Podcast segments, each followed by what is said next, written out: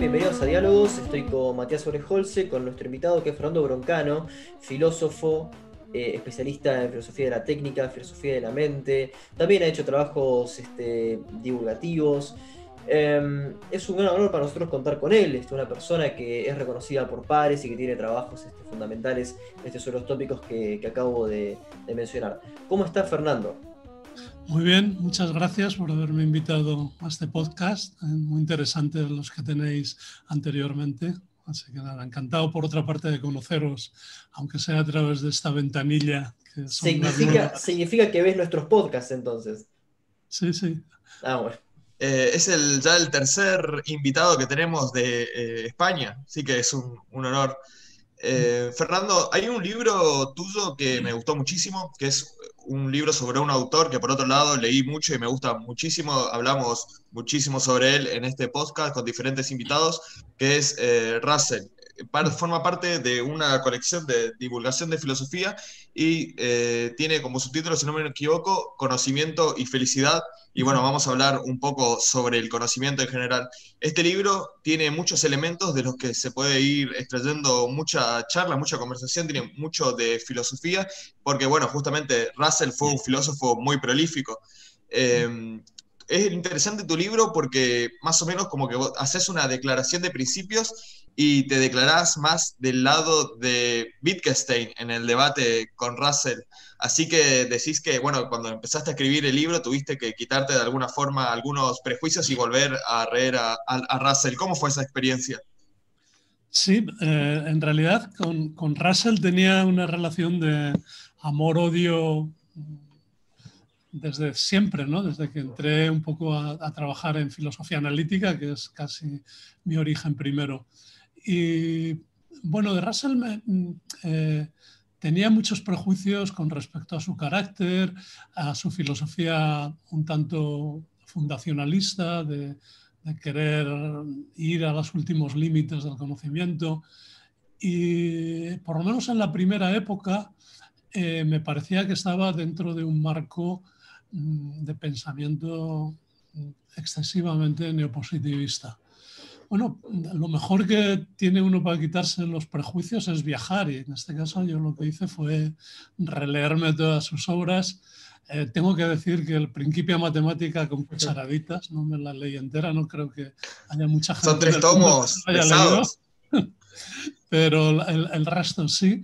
Y, y, luego leerme mucha, eh, la enorme biografía que hizo eh, Raymond, que tiene a su vez una biografía de Wittgenstein y bueno, da mucha otra eh, literatura a su alrededor, etcétera, y, me cambió mucho la perspectiva. Empecé a, entender eh, que había sido una persona realmente con una vida muy complicada y, su amor por el conocimiento y su deseo de, otras formas de vida realmente es lo que le salvó de, de la historia tan terrible, tan, tan claramente estereotípica de, la clase alta inglesa, lo que le salvó la vida de alguna forma. Claro.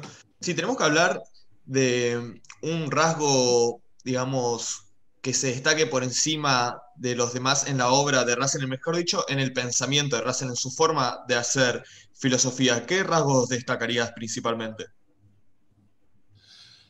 Bueno, Russell tiene dos etapas bastante claras. ¿eh? Eh, la primera mm, en la que él trabaja en, fundamentos de las matemáticas, en historia de la filosofía, en, filosofía del lenguaje, eh, su principal rasgo es la precisión, la claridad y, fundamentalmente estas dos, y el deseo de, razonar y el deseo de fundamentar. esto no es que le abandone, pero en la segunda parte de, su etapa como intelectual, cuando él pierde ya las esperanzas y creo que las ganas también de, estar en la academia, eh, la virtud fundamental que tiene es eh, la, intención de comunicar, de hacer accesible el pensamiento a gente que no es eh, filósofa profesional. Y ahí es donde yo creo que, que Russell alcanza algunas cotas altísimas de, curiosamente y sorprendentemente, profundidad filosófica. Me parece que el Russell más superficial es el más profundo. Y desde luego no es extraño que le dieran un premio Nobel de Literatura. bueno, en ese sentido, a mí, Sí, sí, eh, perdón Fernando, pero hay, un tema ahí que habías dicho que el Russell eh, más este, superficial es el, es, el, más profundo, eh, pero me gustaría ir hacia una cosa más técnica que es la relación entre Wittgenstein y Russell. ¿Cuál es? Me gustaría que, profundices para nuestro público cuál es la crítica de Wittgenstein a Russell y lo que le provoca justamente al filósofo británico. Y después algo que mencionas en tu libro es que el sistema de Russell queda un poco viejo y es superado justamente por Wittgenstein y Quine.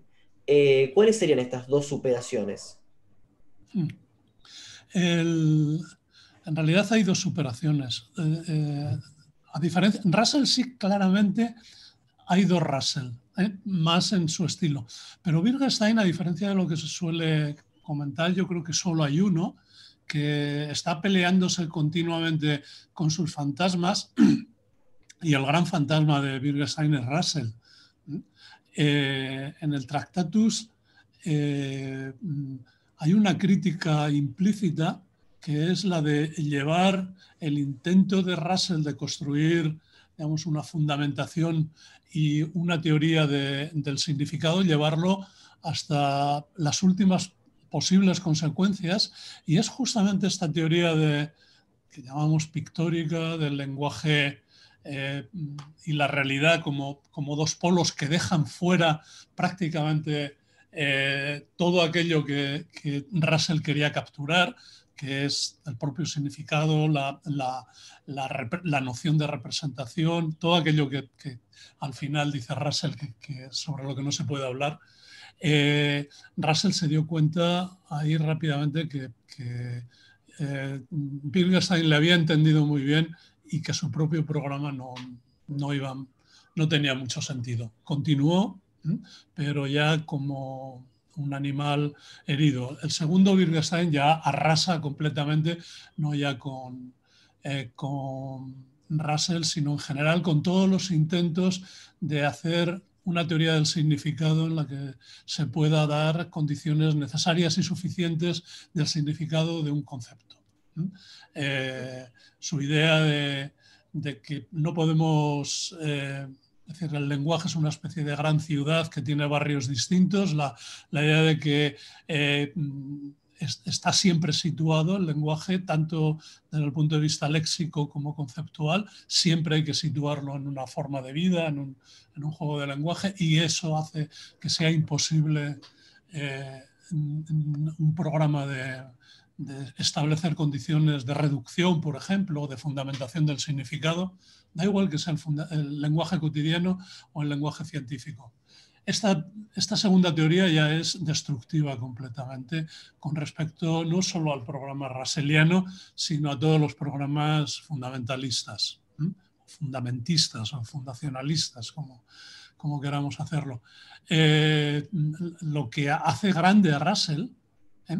Es que inmediatamente él se dio cuenta de, que Wittgenstein había hundido su programa. Igual que, eh, igual que Frege se dio cuenta que, que, Russell había hundido su programa ¿eh? con las paradojas famosas, eh, Russell entiende muy bien que tiene delante un genio y, su grandeza moral e intelectual fue, justamente apoyarle a pesar de que este, todo lo que cuentan es que eh, Wittgenstein era insoportable desde el punto de vista de las relaciones intelectuales y tal vez las personales, ¿no? Mm. Sí, dicen que era un maestro bastante duro de primaria, ¿no? Hay como anécdotas de que era bastante cruel con, sus alumnos. Y bueno, también está la famosa discusión con Popper, ¿no? Cuando lo mm. amenaza con un atizador. Em, faltó aclarar el tema de Quine. ¿Cuáles fueron las críticas de Quine a Russell? Bueno, esta es una crítica en general, eh, es muy paralela a la de, a la de Wittgenstein. Eh, Wittgenstein es un poco más profundo porque, porque digamos, añade al holismo semántico de Quine, eh, al holismo empírico de Quine, añade esta idea de la fusión de la práctica y la, y el lenguaje. Pero en lo que consiste la, la, crítica de Quine a todos los pretensiones, eh, pretensiones fundamentalistas son esta idea de los dogmas, la idea de que podemos encontrar una conexión entre, digamos, todas las partes de, un sistema lingüístico, un sistema semántico y que además luego encontramos un apoyo, eh, un apoyo último básico. Eh, estas dos, el dogma del reduccionismo y del, y del, empirismo, mm, lo que hace Quine es decir, son imposibles en la práctica y en la teoría. Los lenguajes operan como entidades o como estructuras que se contraponen a la realidad como todos o como retículos o como redes. ¿no? En este sentido son muy paralelas. Eh, lo curioso es que Quine eh, se populariza eh, más rápidamente que, que Wittgenstein porque tiene el altavoz de hacerlo desde Harvard y mientras que Wittgenstein digamos, tarda un poco más, aunque su impacto es mm, mucho más profundo. Wittgenstein prácticamente hasta los años 70, 80 no empieza a leerse con, con avidez las investigaciones, mientras que, que, los dos dogmas del empirismo en los años 60 ya eran de común conocimiento en toda la filosofía analítica. Claro, también se debería mencionar que hay otros dos autores que, bueno, quizás para más adelante en la charla, pero que fueron también fundamentales en la crítica al programa rusineriano, en este caso en los fundamentos de la lógica, que son, eh, bueno, Gödel y Carnap. Pero eso, eso para cuando hablemos de lógica. Eh, me pareció interesante que nombraste como los rasgos más fundamentales de Russell, y estoy totalmente de acuerdo, que es la claridad, la precisión, la racionalidad de cómo está estructurada su prosa y, bueno, y también su estilo. Si se tiene que hablar de los herederos de Russell en el sentido de, bueno, filósofos eh, posteriores a él que conservaron estos elementos, ¿no? La claridad, la precisión. Eh, ¿Qué nombres se te vienen a la mente? Ya que, bueno, estamos con un invitado español, yo me atrevo a tirar un nombre a ver si, si estarás o no de acuerdo, se puede charlar. Eh, Jesús Mosterín, por ejemplo, en el caso, bueno, de Argentina está el filósofo Mario Bunge, que dentro de poco se cumplirá un año ya de su fallecimiento. ¿Qué opinión tenés sobre este tema, Fernando? Pues nada, ya has respondido perfectamente. Eh, eh, te iba a dar estos dos nombres y los dos me han sido muy cercanos. Eh, Mario Bunge fue una especie de abuelo mío, abuelete filosófico, porque lo conocí cuando estaba comenzando la carrera de adolescente y, decidí hacer filosofía por haberle escuchado una conferencia en la Universidad de Salamanca y luego ya mantuve... Mm, bastante relación con él a lo largo de los años, relación que, desgraciadamente a veces fue de malentendidos. Yo, mm, a veces él me criticaba mucho con muchas, mucha razón y yo le criticaba a él, pero bueno, yo creo que mantuvimos un cariño distante. Y con Jesús Mosterín me parece que es eh, todavía más cercano a Russell en el estilo y en la forma de escribir, ¿eh? Eh, aunque no sea tan importante como Mario Bunge yo creo que son los dos. Aquí ahora en España, pues ya un poco más joven que, mi generación, Jesús Zamora Bonilla, yo creo que es también continuador de la, de la tradición de, Russell y yo creo que y de Jesús Mosterín. Yo creo que serían eh, los claros, los más claros componentes, de, por lo menos de, de filósofos que siguen esta tradición. Pero no, es, no ha sido una tradición muy seguida porque son filósofos que combinan el rigor técnico y la capacidad de intervención pública, intervención política, intervención en los medios. Y esa, digamos, tener ese pie en las dos partes no es sencillo y normalmente no, no es mucha la gente que se atreve a hacerlo. Sí, recuerdo las intervenciones de, Jesús Mosterí eh, en defensa de los toros en la televisión, por ejemplo. Eso lo acerca un poco a ese activismo de, Russell que compartía Russell. Eh, hay un tema que se toca en tu libro, aunque no con demasiada profundidad, porque es un tema divulgativo y la verdad que es un tema bastante, eh, es un libro divulgativo, perdón, y es un tema bastante técnico, que es la filosofía del atomismo lógico de Russell en lo que se expone brevemente en su libro se podría entender como que es una especie de análisis semántico, ¿no? Eh, no solo análisis semántico, yo creo que eh, lo pilló muy bien eh, Wittgenstein en el Tractatus. yo creo que es una posición también ontológica. es la idea de que no podemos comprender un todo si no lo pensamos como un, un, compuesto, un ensamblamiento de partes.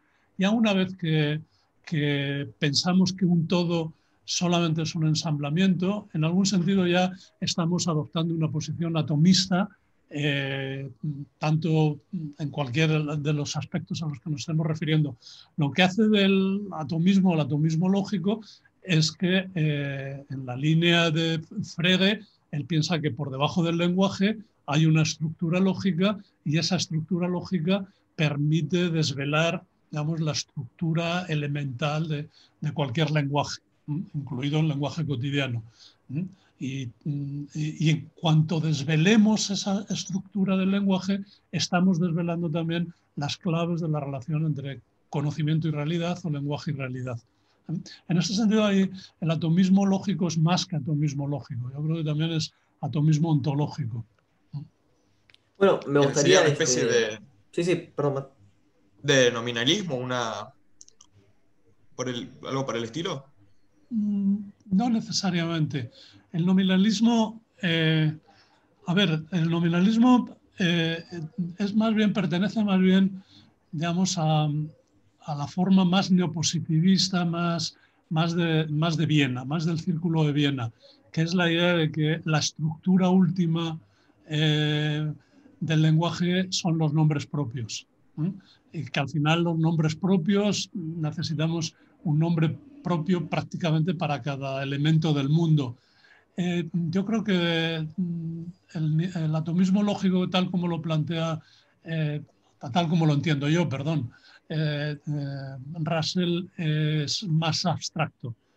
Es más bien un método de, o una, una, manera de entender la aproximación al lenguaje, sin comprometerse necesariamente con que esos átomos sean nombres. Bueno, y yendo, digamos, a otro, a un tecnicismo distinto, eh, sostener que hay una profunda relación entre la filosofía eh, y el movimiento literario y cultural del modernismo. Este, esto es otro tipo de, tecnicismo. Me gustaría que te, que te explayes este, dentro de este tópico. Eh, sí, muy interesante esta pregunta también. El modernismo eh, es una, como lo fue el romanticismo, eh, son, digamos, movimientos culturales muy transversales que recorren todos los elementos, desde, desde el arte, la literatura, eh, el pensamiento, hasta, digamos, hasta las actitudes vitales, incluso diría yo, las actitudes políticas. El, el modernismo mm, yo lo definiría como una reflexión cultural sobre los efectos de la modernidad. Habría que distinguir entre modernidad o modernización como un proceso de transformación de las sociedades tradicionales en nuevas sociedades y el modernismo como un movimiento cultural que se hace consciente de lo que está ocurriendo. Eh, en el caso de Russell, él se mueve en el círculo más típico del modernismo literario eh, inglés, que es el grupo de Brucebury.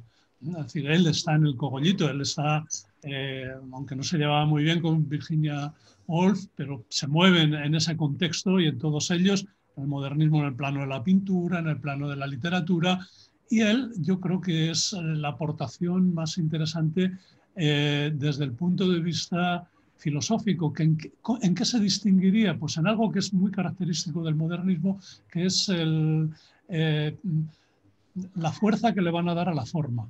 ¿Eh? No importan tanto los contenidos ¿eh? cuanto el modo en el que se transmiten los contenidos. Y Russell es casi el paradigma del formalismo, es la, idea de que mm, aquello que haya que hacer en, en filosofía eh, hay que expresarlo mm, de alguna manera con unas estructuras formales muy mínimas, muy claras, muy evidentes. En este sentido, eh, Russell es eh, claramente modernista. Esta idea de la forma sobre el contenido, el predominio de la forma sobre el contenido, es, digamos, la gran aportación del modernismo. También lo que, en algún sentido, lo que supera el posmodernismo, ¿no? Lo que, la mayor crítica que se, van a hacer se le va a hacer después. Pero Russell es modernista incluso en filosofía del lenguaje. ¿no? Lo este interesante, otro personaje que estuvo muy, muy vinculado al círculo Bloomsbury y que fue también gran amigo de Russell, Russell le escribe eh, muchos elogios en el conocimiento humano, es John Maynard Keynes, el famoso economista. Sí, sí, sí, efectivamente. Eh, Keynes, por lo que mm, sabemos, es un personaje eh, de, una, de, una claridad, un ámbito cultural amplísimo, divertido. Eh, en fin, Keynes es una especie de aristócrata, eh, aristócrata de la cultura, aparte de, claro, está de renovador de, de la economía. Keynes es, con respecto a Russell, lo que fue Pieros Rafa con, con Wittgenstein, ¿no? Es economista de cabecera, ¿no? sí, sí, efectivamente. ahora podemos pasar al aspecto más técnico en el sentido lógico, que es los Principia Matemática escritos junto a Whitehead. Hace poco eh, un invitado, también filósofo español, hizo una publicación muy polémica en su Facebook diciendo que eh, los principios de matemática no habían hecho un gran aporte a, lo que es eh, la lógica y la filosofía. Eh, bueno, sabemos que fue un programa que se demolió luego de las críticas de Carnap, las críticas, más que nada el teorema de incompletud de Godel, o los teoremas, porque son dos en realidad, eh, ¿Cómo evalúas los principios más allá de, lo que el impacto que causó en su momento, sino eh, ¿qué, pensás que dejó a la filosofía posterior? ¿Dejó, por ejemplo, un nuevo formalismo? ¿Dejó, eh, ¿Qué dejó? Bueno, dejó una, épica. De, yo creo que en, el, en, esta, en esta generación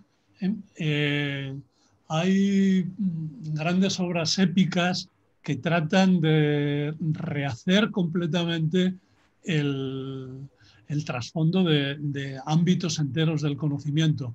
Hay que pensar, antes de, digamos, hay que darnos cuenta de, cuál era la situación en, 1900. Había, digamos, todo lo que tenía de trasfondo eh, intuitivo la ciencia y las matemáticas, el propio lenguaje, eh, se había venido abajo, en el sentido de que, mm, estaban naciendo conceptos que se utilizaban, pero no había forma de entenderlos y posiblemente no haya forma de entenderlos bien.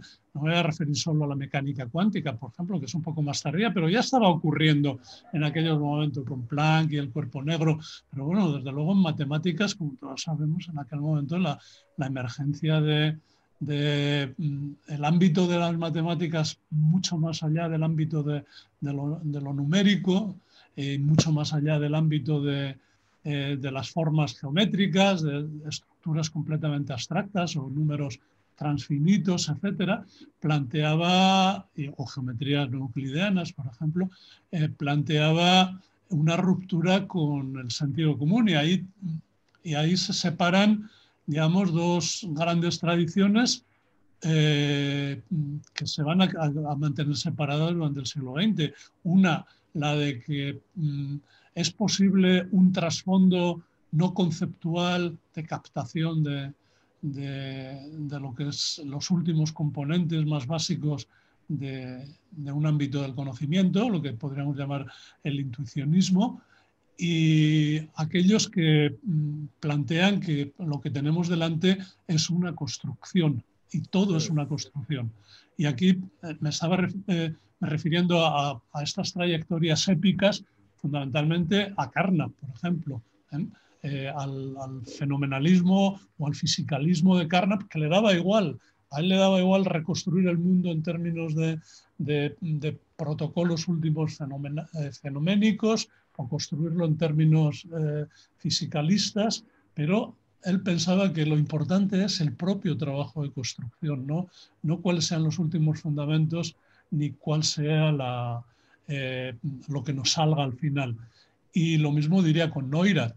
¿Eh? Neurath todavía más épico que, que todos ellos planteaban la enciclopedia unificada como un trabajo de toda la humanidad a lo largo de, años y de, incluso de, siglos. Eh, ¿Cuál es la importancia filosófica que tiene todo este movimiento? Esta idea de que lo central es el proceso, no lo que se consiga.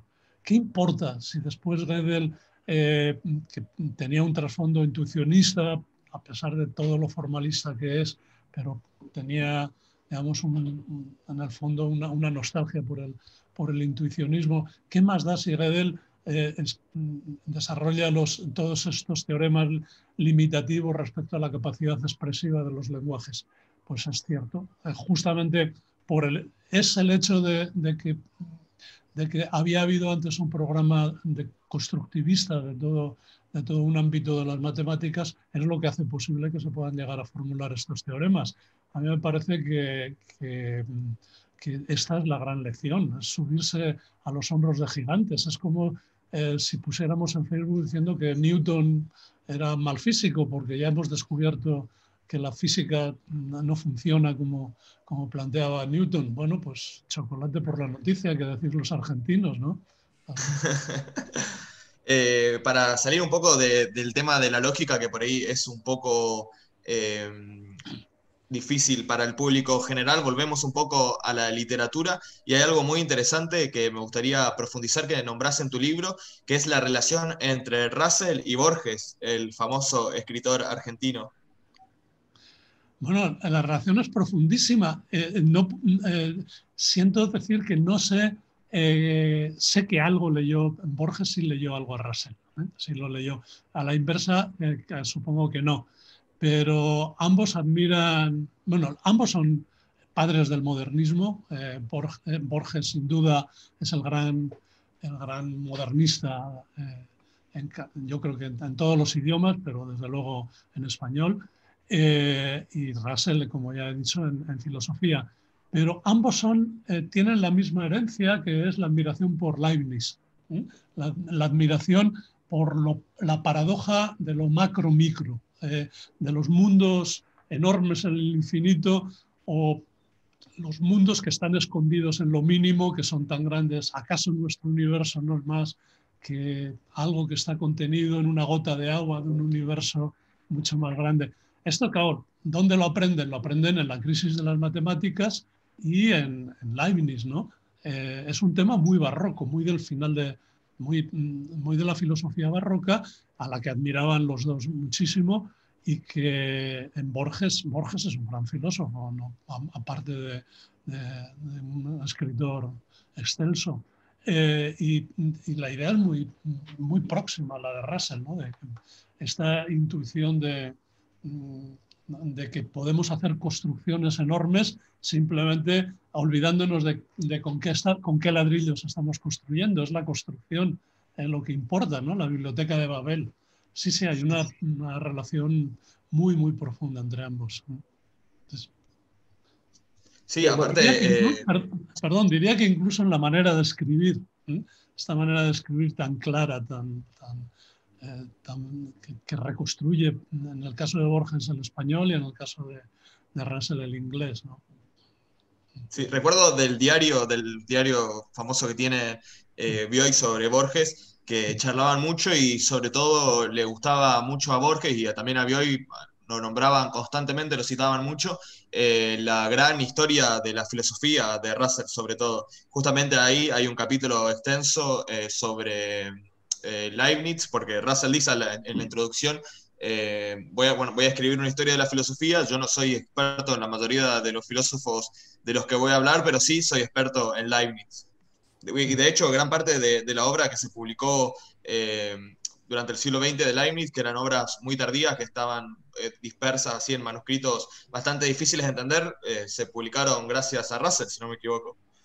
Sí, sí, Russell yo creo que inaugura, bueno, yo creo que también Borges, en ese sentido más cultural, pero Russell es el que de pronto despierta el hambre por, por conocer, porque Leibniz realmente eh, había quedado olvidado en la historia simplemente como un, eh, un prolegómeno a, a, lo que haría Kant.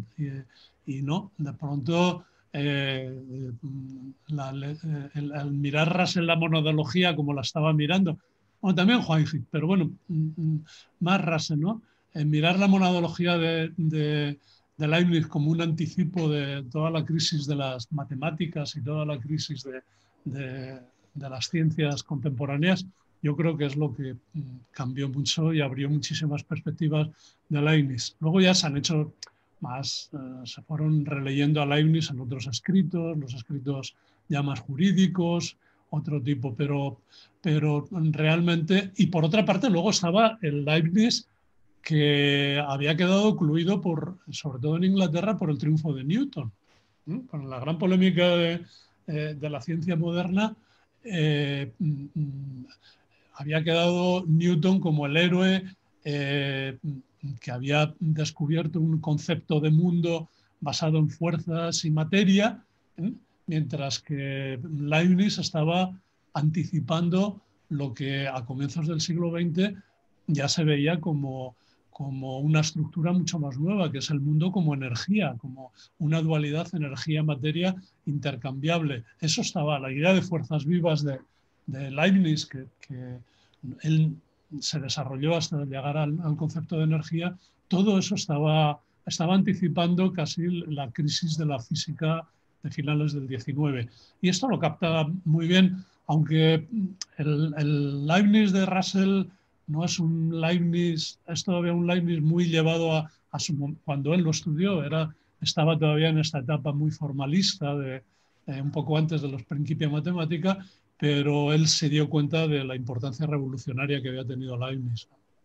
Además, no, no, me imagino que hubiera sido difícil pensar una teoría de la relatividad sin esas famosas discusiones entre Leibniz y Newton. Claro, efectivamente. ¿eh? Sí, sí. El Leibniz en este sentido se mueve dentro de toda una tradición eh, cartesiana que, eh, que, en algún sentido está anticipando ya la, la idea de mm, no podemos separar espacio del movimiento. Entonces ya, ya se está ahí gestando en la teoría de la relatividad espacial. Y el trabajo este, el famoso ensayo que es por otro lado muy corto y muy, muy claro de las mónadas de eh, Leibniz, ¿anticipa de algún modo el atomismo lógico de Russell? No tengo mucha competencia, te tengo que confesar, para hacer un análisis, porque lo que me preguntas es muy, es muy técnico y muy profundo, yo diría que sí. ¿eh? Que, sobre todo porque no, en, mi lectura de Leibniz es todavía muy superficial para lo que debía tener, ¿no? Pero eh, esta idea de... Eh, o sea, la, idea básica de la, monadología es que una monada refleja, refleja el todo, refleja el universo desde, desde un punto de vista. Bueno, mm, mm, esta y la idea de, una construcción del espacio también como un conjunto de puntos que se relacionan con todos los demás y que reflejan todos los demás, que puntos de vista que no existirían si no existieran otros puntos de vista. Yo creo que esto está muy en el fondo del, atomismo lógico, no del atomismo, en la diferencia que hacía antes del atomismo como atomismo último que eliges unos átomos bien definidos, sino más bien el atomismo lógico como propuesta de construcción. Yo creo que sí, que la monadología y el atomismo de Russell están muy en, eh, eh, nos llevan directamente a, una idea constructivista del universo. Hay una frase muy polémica en tu libro que es que eh, la filosofía de Russell, cuando uno la revisa, lo hace acordar al idealismo de, no, no, recuerdo el nombre de este autor, Berkeley. De Bradley, ¿no? Mm. Eh, claro, las relaciones de, Russell, yo creo que tuvo siempre un alma dividida filosófica entre, entre los hegelianos ingleses y, y, Frege, ¿no? Él, reconoce que empezó siendo hegeliano y que despertó con Moore a, la crítica a Hegel, ¿eh? pero mm, Bradley McTaggart, eh, los primeros amores siempre quedan. ¿eh? O sea que es una, y por más que uno se haya divorciado, intente decir que no, allí, allí está. Y me parece que, que en Russell hay un trasfondo, el, propio hecho que le guste tanto mm, Leibniz eh, eh, hace que, que, tenga una idea mm, muy totalizadora que parece que es contradictoria completamente de la, de la lectura del atomismo lógico. Pero si no me equivoco en esta idea de que el atomismo lógico es eh, un método de cómo meterle mano al infinito, eh, me parece que hay, hay más hegelianismo de lo que parece. bueno, pero justamente hablando de, de, precursores, creo que no está de más este, nombrar algo que vos este, señalás, que en todos los casos Russell anticipó lo que hoy consideraríamos una ética naturalista basada en el carácter emocional de los seres humanos. Esto es muy avanzado para la época este, de Russell.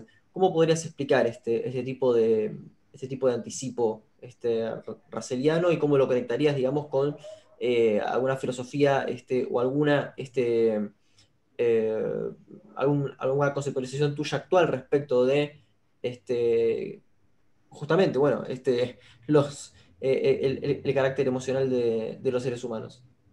Sí.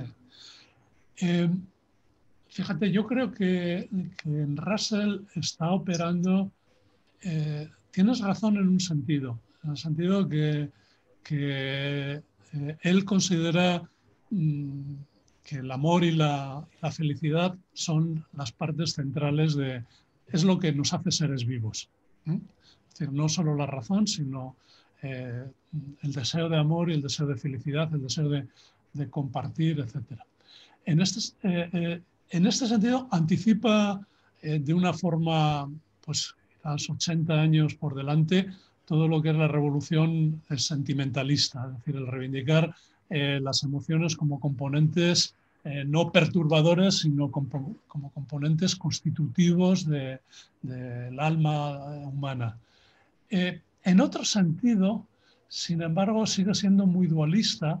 Mm, yo no lo expresé en el libro porque, en fin, era un libro sobre Russell, no contra Russell, pero, pero mm, la división que él hace entre lógica y conocimiento, perdón, entre lógica y, amor o entre eh, conocimiento y felicidad, eh, esa separación eh, es muy Schopenhauer o incluso Nietzsche y desde luego también Wittgensteiniana. Wittgenstein en este sentido se mueven en una tradición que ha sustituido el dualismo cuerpo-mente ¿eh? Eh, por un dualismo entre lo que es posible pensar y lo que no es posible pensar, sino que eh, hay que desear. Entre lo mismo que Schopenhauer había hablado entre voluntad y representación, en el caso de, de, Russell y de Wittgenstein es entre lo que queda fuera de la razón, que sin embargo es lo más importante, y lo que queda dentro de la razón. Este dualismo eh, tiene dos caras. La parte mala es, es, la dicotomía, es el binario. La parte buena es que es una crítica radical a todo el mundo en el que él vivía, que era un mundo hiperracionalista, incluso de la sociedad hipócrita inglesa, vamos, una sociedad que trataba de ocultar las pasiones bajo una máscara completamente hipócrita de, control de las emociones, ¿no? En sentido, la famosa moral victoriana, ¿no? Contra la que claro, Russell se revela. Claro, eh, eh, y que a él le había dañado de una forma tremenda. O sea, la educación que le, que le dio su abuela era una educación que hoy diríamos casi de, de, abuso infantil, vamos, de destrozo del alma de un niño, ¿no? Pero que era una, educación muy británica. Y, y, claro, toda su vida es, eh, es contra esa educación y no había otra forma sino reivindicar el poder del amor y el poder de, de la libertad y el poder de las pasiones, que por otra parte también le destrozó en algún sentido su propia vida. Russell siempre estuvo muy esquizofrénico entre, la, entre esas dos almas, ¿no? el alma racional y el alma pasional. Pero hay que entender a Russell en, esta pregunta que me hacías sobre anticiparse en las emociones, hay que entenderla en, este contexto eh, de la cultura británica, que es un contexto pesadísimo, que, que, marcaba biografías enteras y que tardaron, yo, si es que lo han superado, eh, digamos, la, la, la, clase alta inglesa, dudo que lo haya superado, pero desde luego la cultura inglesa trata de superarlo poco a poco, ¿no?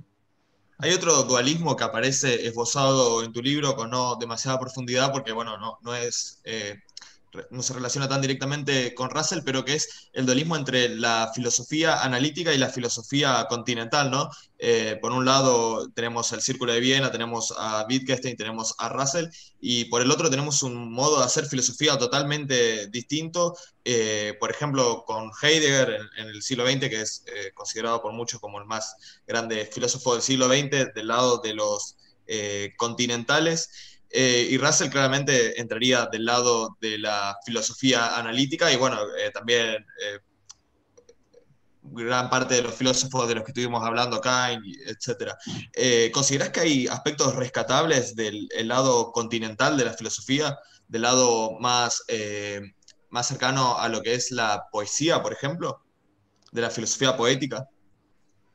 No, yo, yo creo que esa dicotomía desaparece a mediados, hacia los años 60, eh, comienza a desaparecer por el hecho de que las dos grandes tradiciones, eh, la, continental, podríamos decir que tenía una base en la fenomenología y en la hermenéutica, Husserl y, Heidegger por un lado, eh, y la analítica, la filosofía del positivismo lógico, desaparece Mm, aunque no lo notaran, no se note académicamente, eh, por un lado, desde el lado de la filosofía analítica, con Quine y sobre todo con Davison. Davison eh, ya es pura hermenéutica, entiende que conocimiento, lenguaje y acción no se pueden separar. Esto, esto es ya sin más lo que estaba promocionando la hermenéutica de Gadamer. Y eh, desde el punto de vista de la filosofía analítica por Wittgenstein. todos los Wittgensteinianos ya no hay manera de, hacer, de situarle, ¿dónde situamos a, a, Wittgenstein? ¿En la filosofía continental o en la filosofía?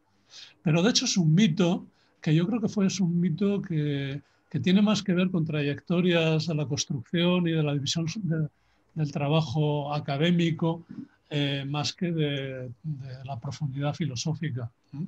Eh, yo creo que contemporáneamente Quizá la única diferencia es a quién lees, en qué estilo escribes o con qué, digamos, con qué aparataje conceptual, pero respecto a los problemas, respecto a las líneas y trayectorias, yo no diría que, se puede ahora ya hablar de, por un lado, la filosofía analítica. Quedan todavía filósofos analíticos puros y, y aneutas puros y que no se leen unos a otros, pero digamos, que ya cada vez más denotan lagunas propias que, orgullo. Mientras todavía en los años 50 y 60 eh, no leer a Foucault, bueno, 70, no leer a Foucault era un signo de, digamos, de, superioridad y ahora no leerlo es un signo de, de vagantería y, de, falta de cultura. Y a la inversa, no leer a Quine, a, a Davison o a, o a, Russell, pues es un signo de, de falta de, de, falta de cultura filosófica. Bueno, pero en, ese sentido es un poco lateral respecto a, a, tu obra, pero creo que es pertinente respecto a la filosofía del lenguaje. En una reseña tuya este, de un libro de, de Robert Brandon, eh, la reseña se llama Una, una hegeliana vuelta de tuerca, eh, afirmas que según este filósofo el, el holismo, el holismo de Hegel es la fase superior de la filosofía contemporánea del lenguaje.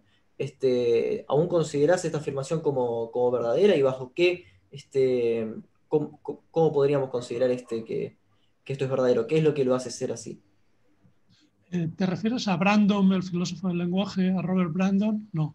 claro, claro, claro, Bueno, claro, Robert Brandon, por ejemplo, es, eh, Brandon es una, un caso eh, clarísimo de, estar más allá de, la división entre analítico y, dialéctico, o analítico y, continental. Es, es, un hegeliano y al mismo tiempo es muy y es el, el gran discípulo, es el discípulo de Rorty, fundamental, o sea que es posmoderno, pero al mismo tiempo muy técnicamente analítico.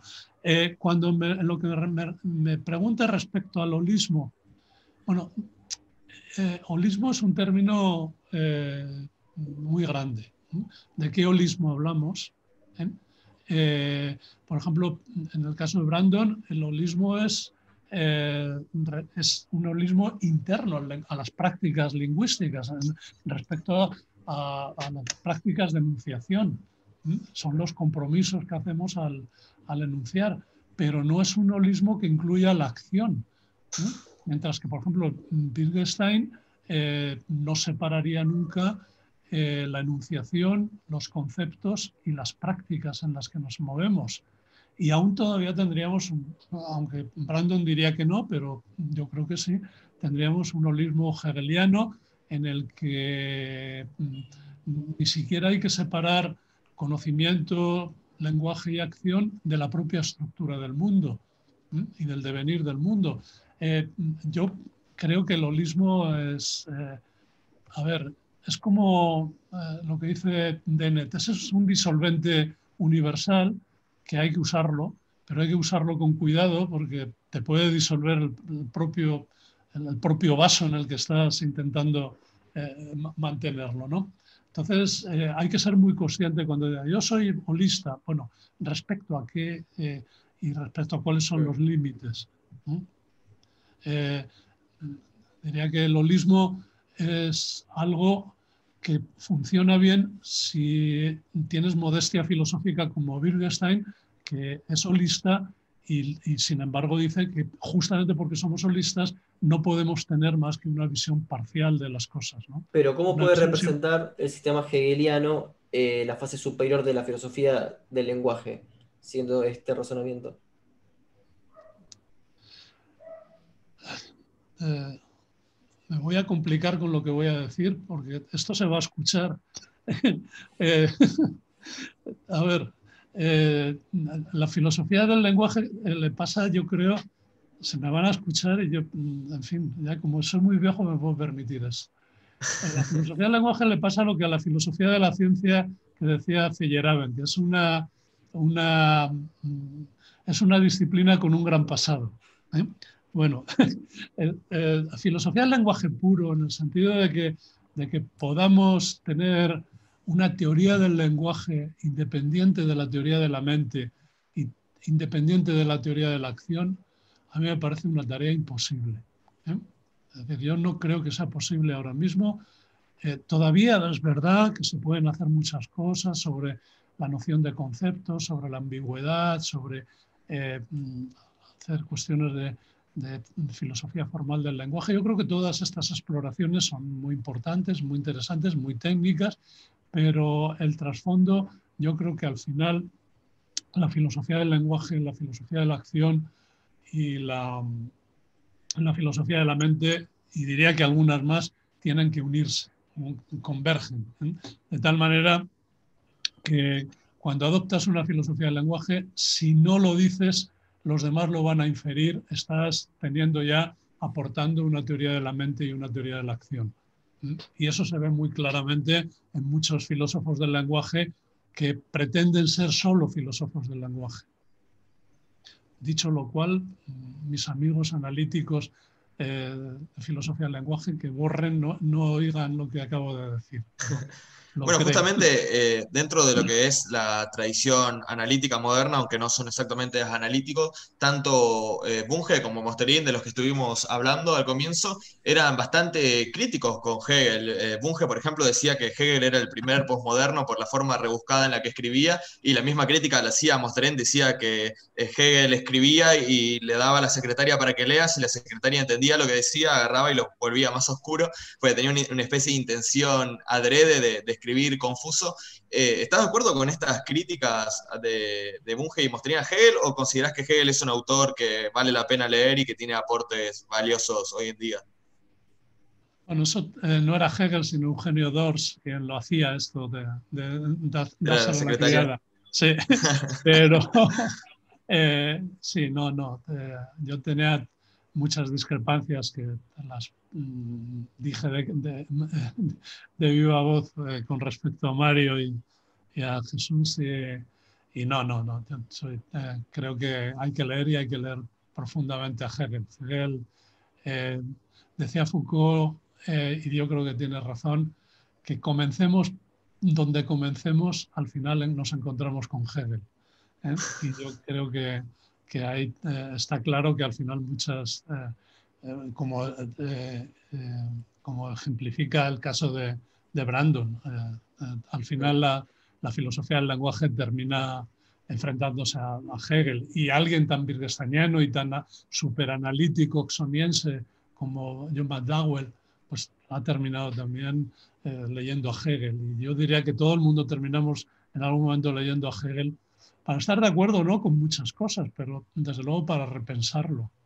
Bueno, pero en, ese sentido, porque la verdad noto una formación y, una, y un diálogo muy heterogéneo con muchísimos autores, eh, y que no discriminás en cierta manera o no eh, pones en, cuadrículas como pueden hacer este Bunge y otros este, respecto a ciertos autores y desecharlos. Y con esto quiero abordar tu filosofía de la técnica. Em, leyendo, por ejemplo, La melancolía del cyborg, me encuentro con Rorty, con Haraway, y uno dice, una persona escribió sobre Russell, va a hablar de estas personas. O sea, es un poco contradictorio si nos guiamos por estos este, parámetros de lo que estamos hablando este, de encasillamiento puro. ¿Cuál sería el abordaje epistemológico tuyo este, sobre la filosofía de la técnica? ¿Cómo, cómo, cómo lo abordás y cómo consideras la técnica en sí respecto al, respecto al humano? Buena pregunta, porque es casi lo que hago en la vida, el justamente intentar responder a, este tipo de preguntas. Eh, bueno, la técnica yo creo que fue la gran olvidada de la filosofía. Yo creo que lo estamos rescatando y ahí la escuela argentina eh, es muy importante. Son amigos y trabajamos mucho juntos, Diego Lauler o, o, eh, o Parente, Diego Parente. Eh, están trabajando muy bien en esta línea de reivindicar eh, en qué medida eh, no, es, no podemos mirar solamente al lenguaje y al pensamiento, hay que mirar a la acción y a los productos que son subproductos de la acción, que es el mundo de artefactos que hemos construido. Nuestra especie no es una especie que enfrente eh, lo, eh, digamos, lo cultural y lo biológico, sino que lo biológico es cultural y lo cultural es biológico y estamos rodeados de un entorno eh, técnico. Somos, pues, naturalmente cibors o cyborgs o como queramos llamarlo, lo fuimos antes de, de ser seres humanos. Ya los, los homínidos tardíos son seres que crean sus propias condiciones de evolución con entornos de cultura material. En este sentido, eh, yo creo que, hay que pensar el mundo de la técnica como un mundo no simplemente instrumental, no un, mundo externo, sino como un mundo de significados.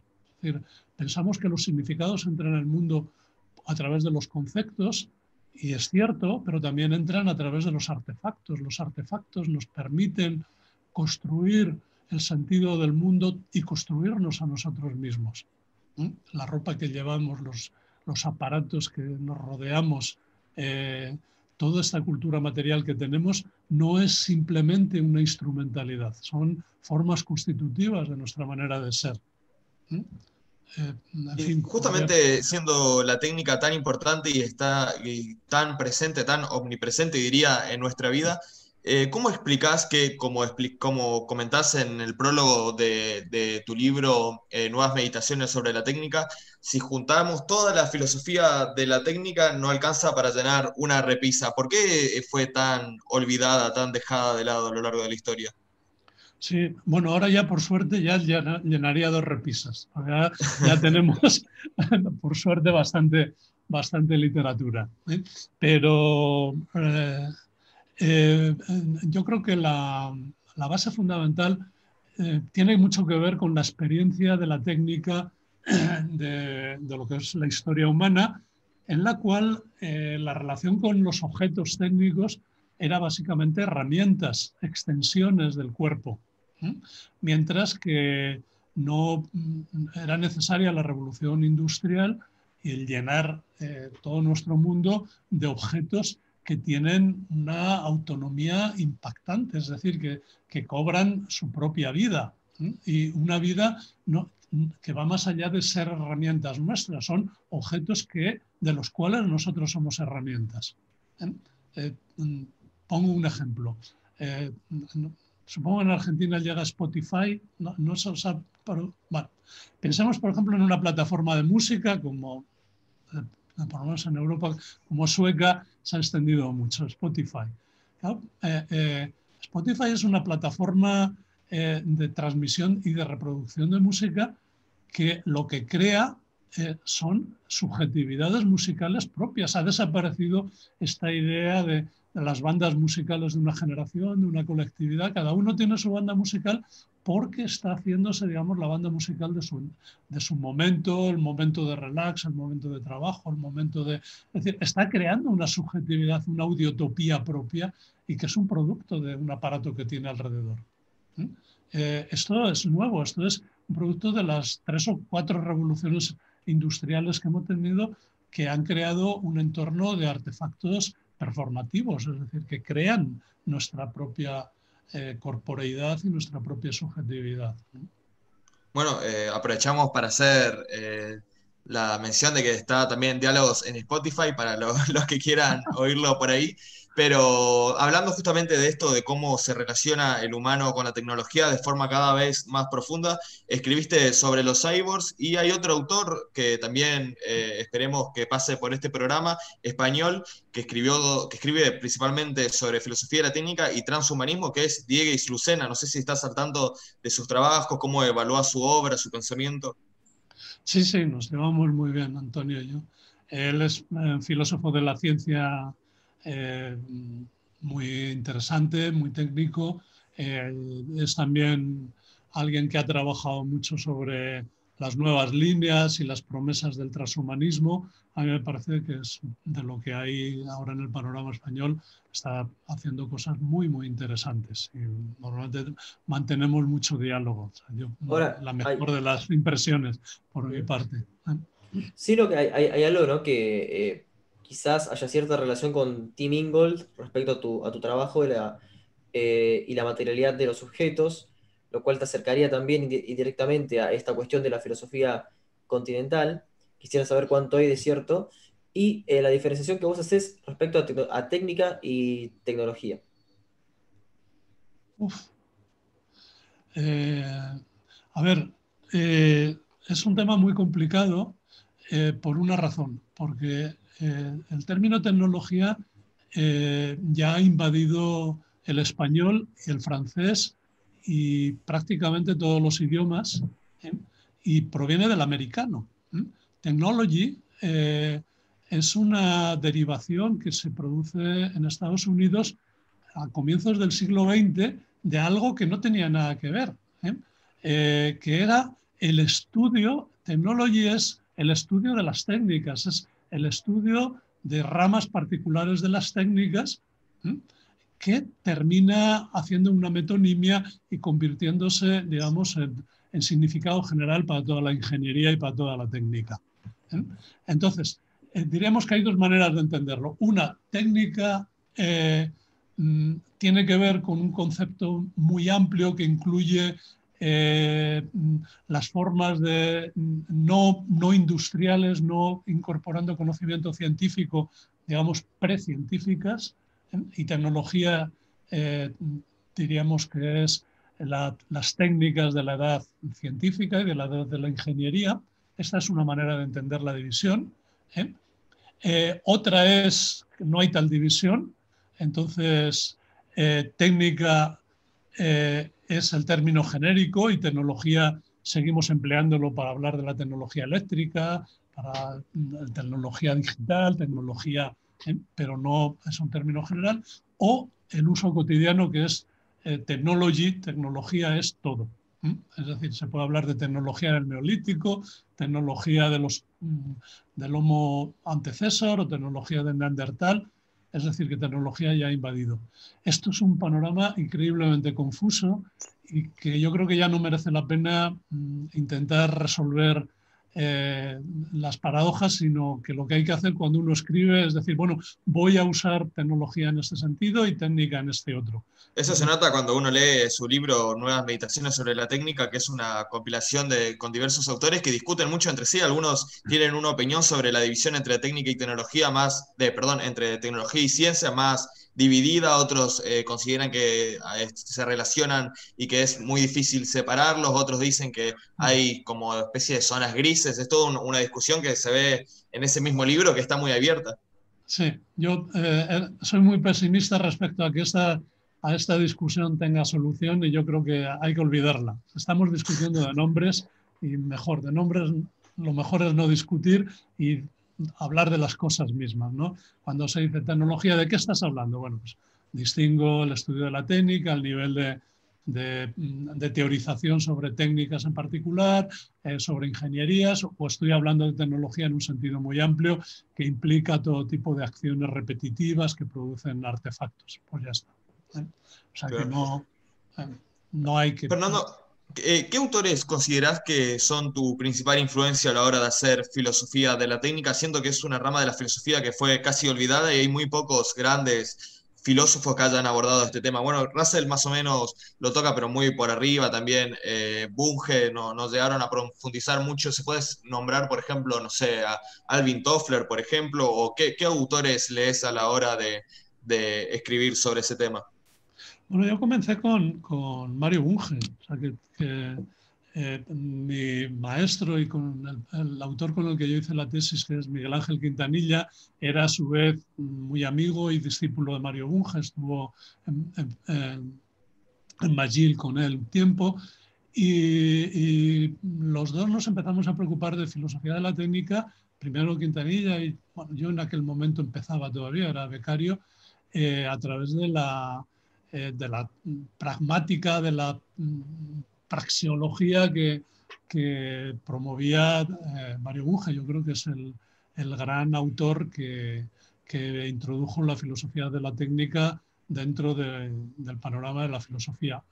Como todos los españoles, igual que los argentinos respecto a Borges, los españoles eh, no podemos dejar de leer a Ortega. Entonces, Ortega y Gasset, en un sentido, pues es también, digamos, nuestro ancestro en filosofía de la técnica. Estas son las bases fundamentales y luego ya ha ido cambiando mucho. Eh, en los años, eh, mediados de los años 80, descubrí a, a Haraway, a, Latour, a, toda una serie, a la antropología eh, que trabajaba la cultura material y luego ya ha ido toda una línea, por una parte, todos estos que han trabajado desde la antropología, Ingold más recientemente, y la otra línea es la teoría mm, analítica de la ingeniería, lo que es ahora la escuela de holandesa, ¿no? que, eh, todo lo que publica eh, la editorial Springer de Filosofía de la Tecnología.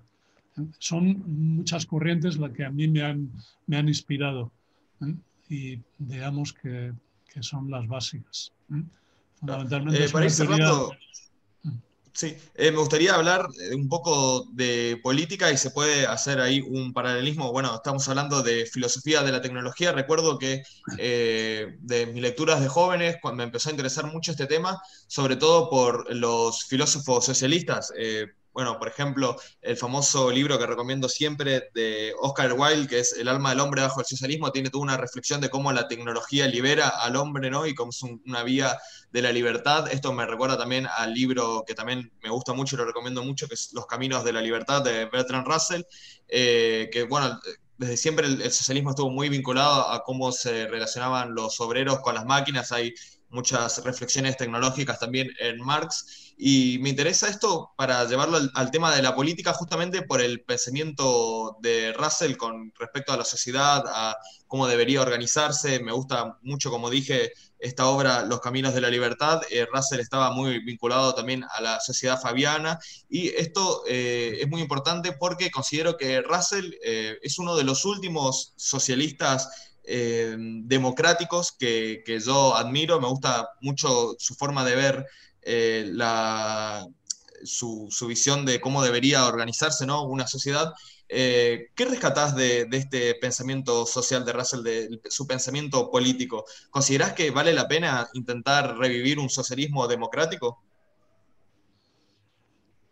Bueno, depende de lo que entendamos. Lo que, mm, a ver, socialista y democrático son dos adjetivos que deben ir necesariamente juntos. Es decir, yo no, no creo que se puedan separar. Eh, socialdemocracia es otra cosa distinta. ¿eh? Entonces yo creo que, que, socialdemocracia es una línea eh, de pensamiento que muy unida a una experiencia del mundo que estaba básicamente relacionada con la Guerra Fría. La socialdemocracia era la forma eh, en la que se podía contraponer al imperio, digamos, a, todo el mundo soviético. Mientras que, que Russell no es socialista demócrata, eh, socialdemócrata, sino que es en cierto sentido fabiano y demócrata radical. ¿eh? Es decir, él cree que, que el poder, y además cosmopolita, en ese sentido yo rescataría, en ese sentido soy muy, muy raseliano. En, ese sentido que no tiene que ver exactamente con la línea política de, la socialdemocracia.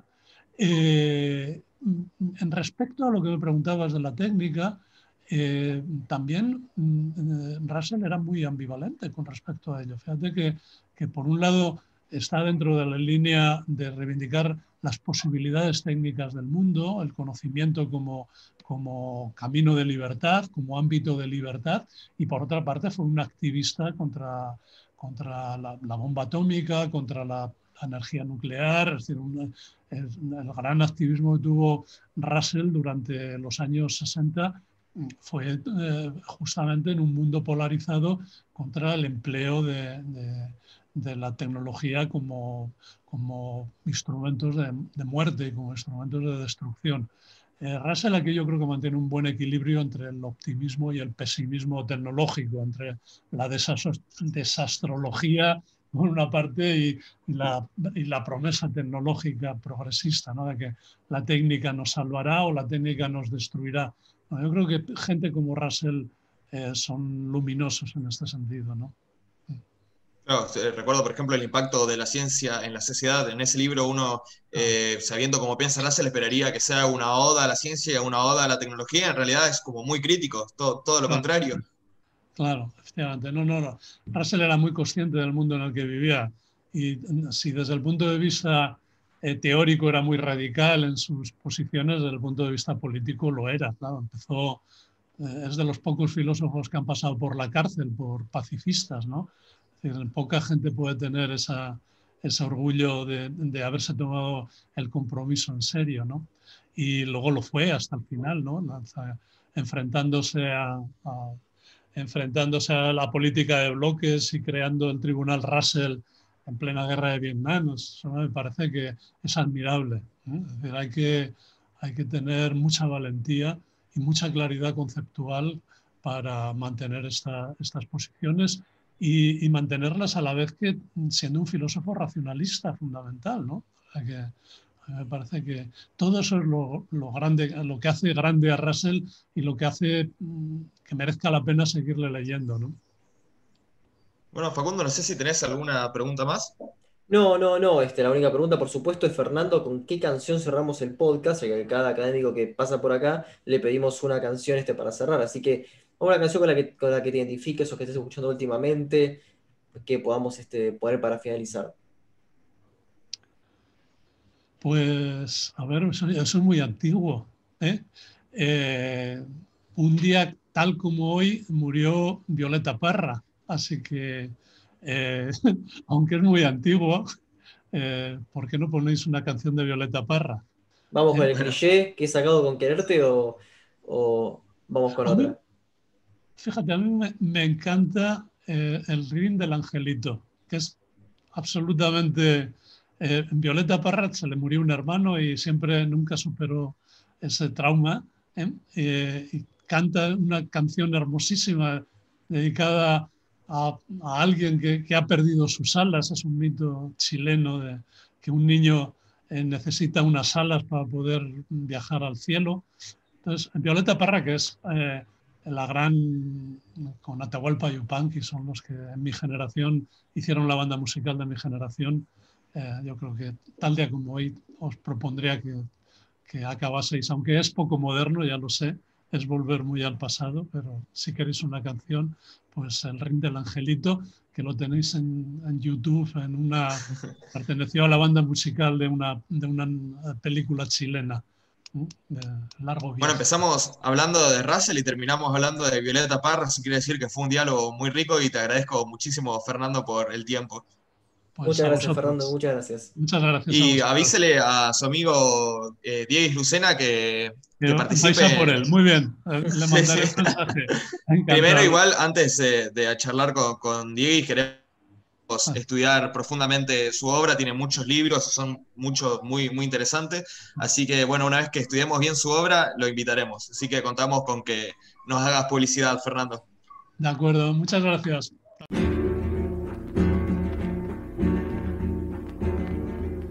se va para los cielos, ese querido angelito, a rogar por sus abuelos, por sus padres y hermanitos. Cuando se muere la carne, adentro de una amapola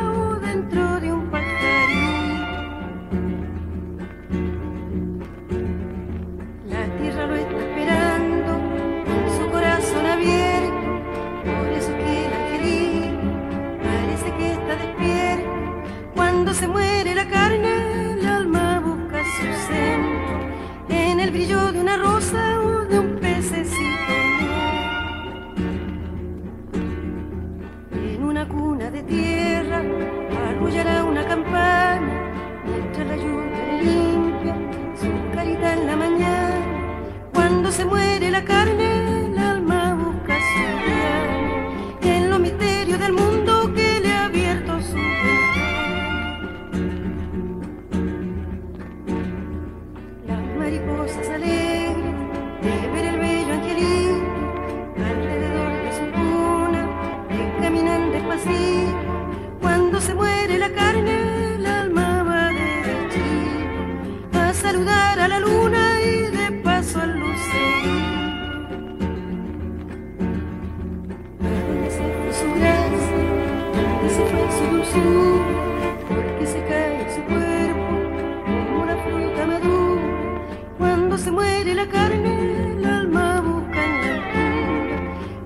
explicación de su vida cortada con tal la explicación de su muerte prisionera en una tumba. Cuando se muere la carne, el alma se